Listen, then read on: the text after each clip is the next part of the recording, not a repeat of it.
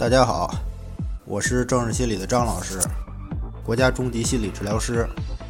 任何的强迫观念、强迫思维、强迫意向等，都是进入意识的无意识、本能的冲动、能量。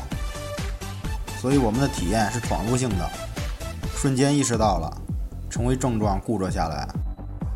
我们感到担心、害怕，万一觉得自己不正常，强烈的害怕冲动做出违禁的事。那么这些无意识为什么会进入意识？一点原因是自我的防御弱了，而让这些无意识想法蒙混过关。所以我们是不是觉得自己敏感、胆小、谨慎，不够自信？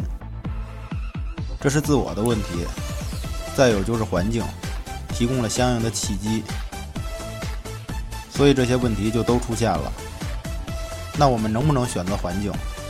我想说，我们可以选择的是努力。那么自我的问题呢？都是认知。核心认知造成的，我们认为的，很大程度上是内化来的。